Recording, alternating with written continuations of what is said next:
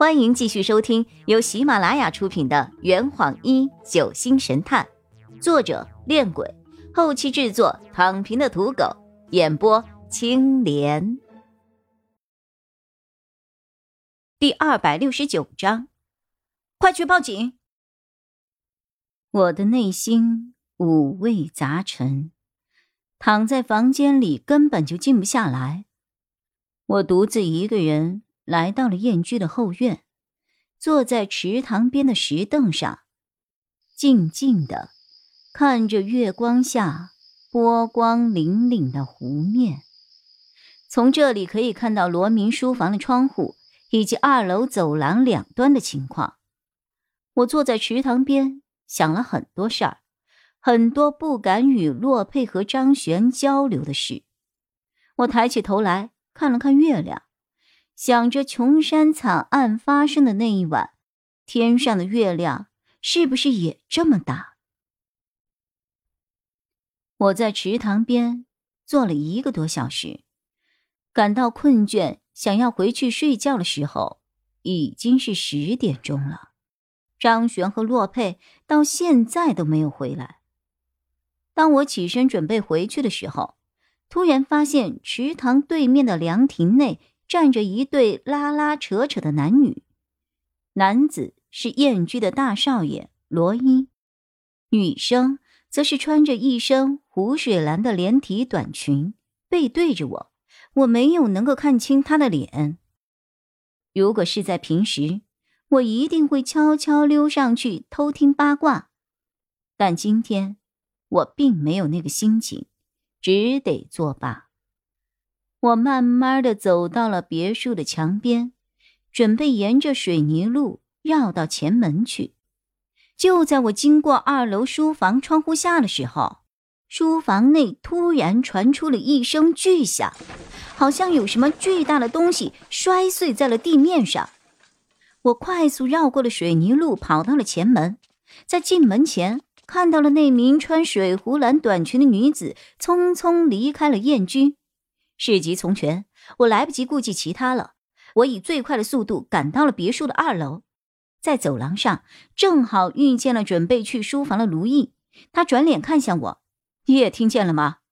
是书房传来的声音。”我们俩赶到书房门口，卢毅先是敲了敲门，屋内无人回应。他立刻转动门把手，但是房门却从里面被锁上了。从外面打不开，卢毅使劲的敲门：“老爷，老爷！”我急忙问他：“有钥匙吗？”“有。”卢毅从身后取出了挂在腰间的一大串钥匙，手忙脚乱的翻找了一通后，从中选出了一把银色的钥匙，然后插入锁孔，打开了房门。当我们闯进书房后，眼前出现了极为骇人的一幕。书房里一片狼藉，似乎发生过一场激烈的搏斗。巨大的书架倒了下来，被办公桌抵着，没有落在地上，书籍却掉得遍地都是，花瓶摔在地上，碎片四散。窗前的圆桌也翻倒了，桌上的玻璃水壶、玻璃杯全变成了地上的玻璃碴。办公桌和圆桌之间。倾倒的书柜下方，凌乱的书籍当中，罗明伏倒在一片血泊之中。卢毅差点急得扑了过去，他可能觉得罗明还有救，但我根据之前案子中得来的经验判断，此刻的罗明已经不可能生还了。我拦住了试图上前施救的卢毅，快去报警！还有，不要让任何人离开燕居。我的口气十分强硬，他想也没有想，便离开了书房。我做了些必要的临时措施，并尽可能不去触碰尸体，在书房内四处观察。当我确认过办公桌上的手机没被破坏，以及书房内侧的门把手插着一把钥匙的时候，我长长的呼出了一口气。似曾相识的感觉，这又是一起密室杀人案。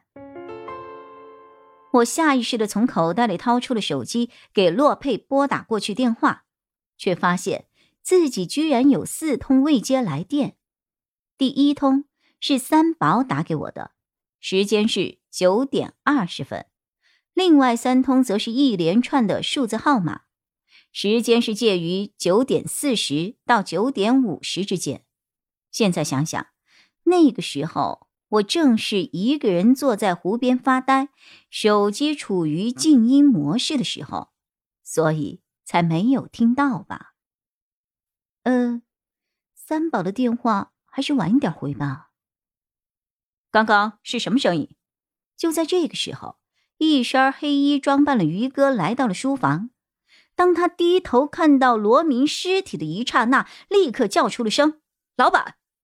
我还没有来得及开口，他就已经跪倒在了罗明的身边，用手摸了摸他的脖子。老板，老板，死了？什么？老罗死了？肖国强不知道什么时候走了进来。当他看到我们两个大活人以及地上罗明尸体的时候，语气中充满了惊慌和恐惧。怎么会这样？怎么会这样的？半个小时前。他还打电话给我，说要和我商量什么事情。啊，他也给你打过电话啊？肖国强点了点头。是啊，他下午把我叫到书房里谈话。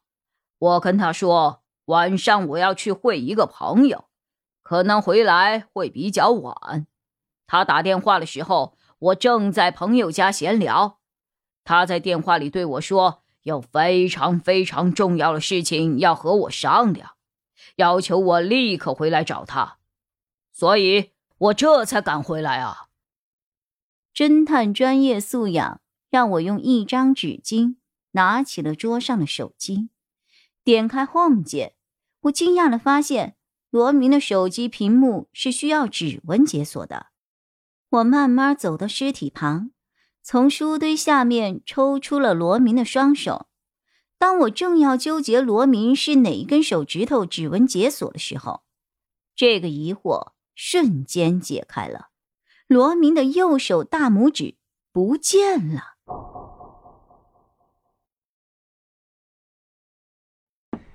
这坛已经喝完了，你猜出凶手是谁了吗？好？老板，拿酒来。呃呃，更多精彩，请关注青莲嘚不嘚。